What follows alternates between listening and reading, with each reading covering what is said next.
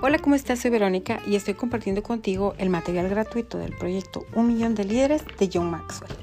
Voy con la clase número 2 del libro 3, El Círculo Íntimo de Líder.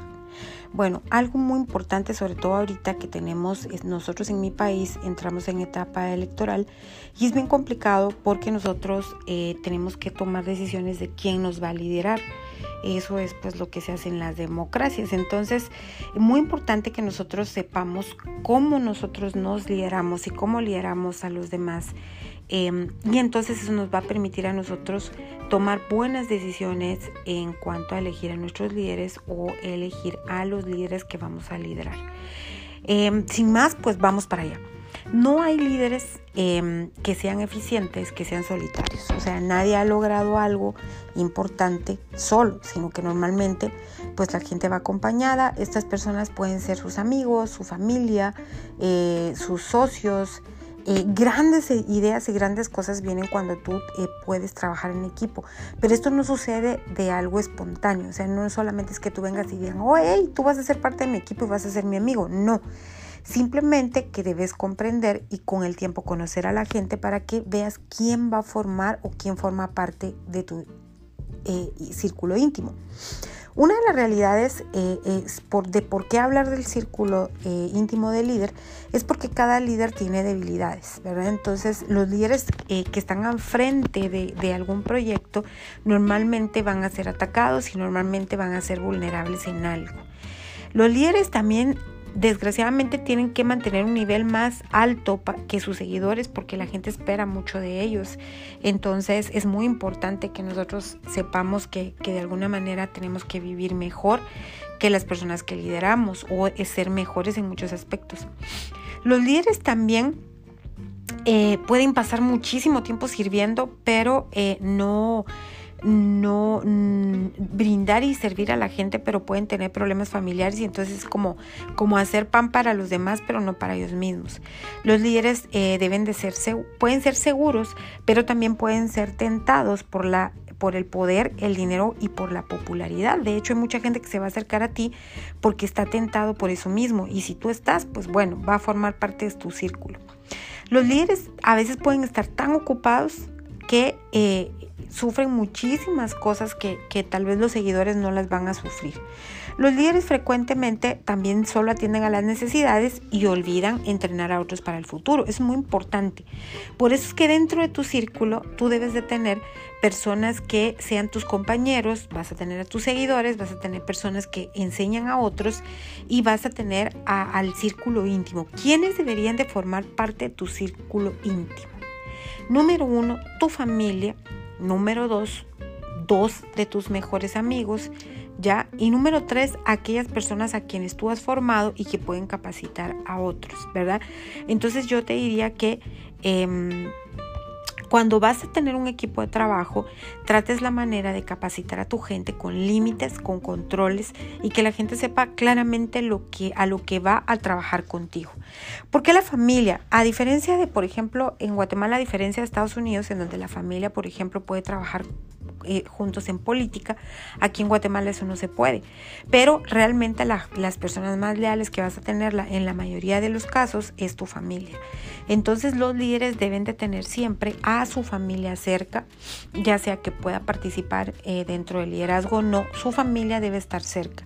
Su esposa, sus hijos, alguno de sus hijos, el que pueda tener algo confidencial con él.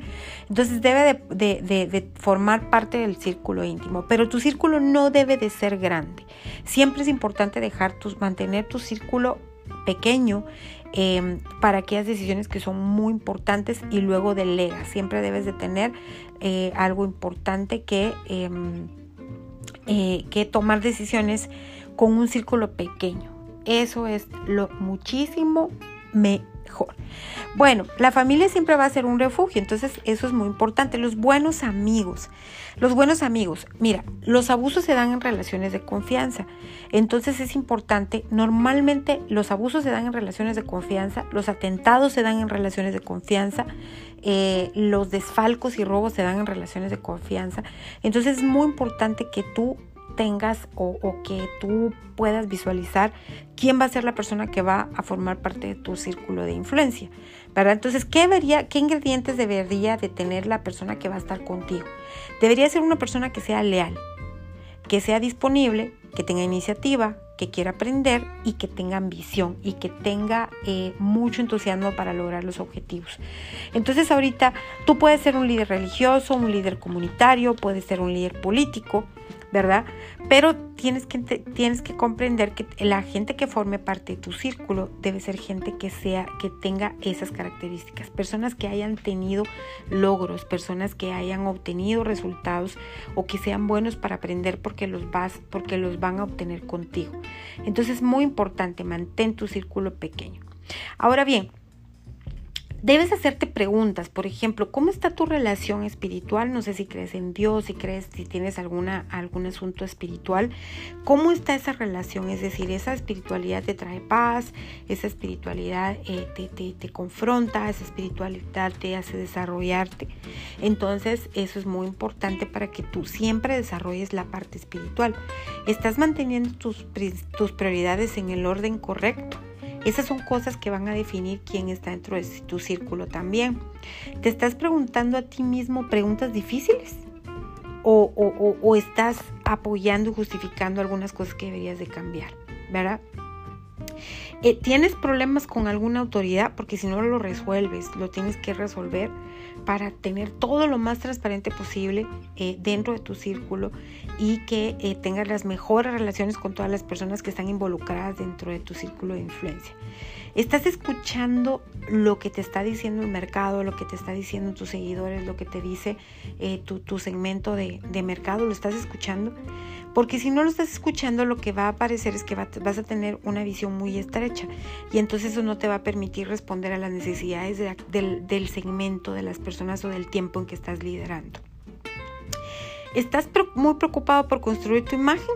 Porque lo que pasa es que cuando estás muy preocupado por, por, lo que otros piensan, entonces vas a dejar de hacer lo importante, porque vas a empezar a satisfacer a las personas en lugar de mantenerte enfocado en tu objetivo. También te importa mucho la crítica y los halagos. Mira, no solamente la, la, crítica molesta, sino los halagos también, y, y no todo agrada y, viceversa. O sea, agradan tanto la crítica como los halagos porque debes de saber las intenciones de dónde viene, ¿verdad? Eso va a ayudar un montón a escoger el círculo de gente en las que estás. Eres un solitario, a mí me pasa, por ejemplo, yo, yo controlo las cosas y a veces yo pensaba, yo puedo hacer todo, yo puedo hacer todo, pero no, realmente no puedes hacer todo solo. Entonces debes de estar consciente de tu debilidad para responder a las necesidades del objetivo que te quieres, que quieres poner en práctica.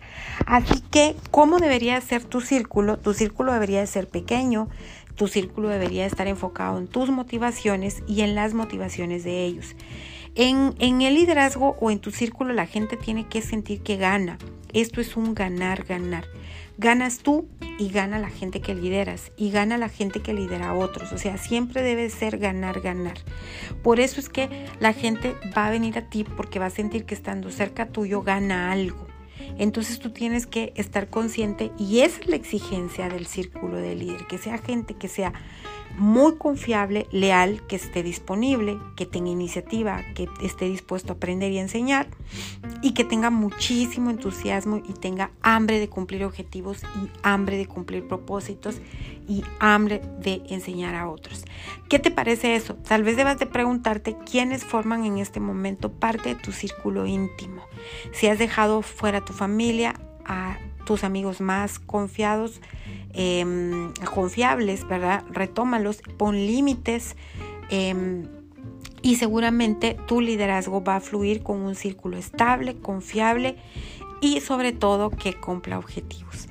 ¿Qué te pareció esto? Espero que todo lo bueno te pase y que em, recuerdes que nadie ha logrado algo importante solo, pero si tú tienes a las personas correctas y te rodeas de las personas correctas o mejores, entonces vas a también a influenciar a tus seguidores y a tus líderes como mejores. Recuerda, o igual o igual o mejor que tú. Tus líderes deben de ser iguales o mejores que tú. Por eso es que la exigencia para ti es muy alta. Un fuerte abrazo, que todo lo bueno te pase y nos vemos por allí en el camino. Hasta luego.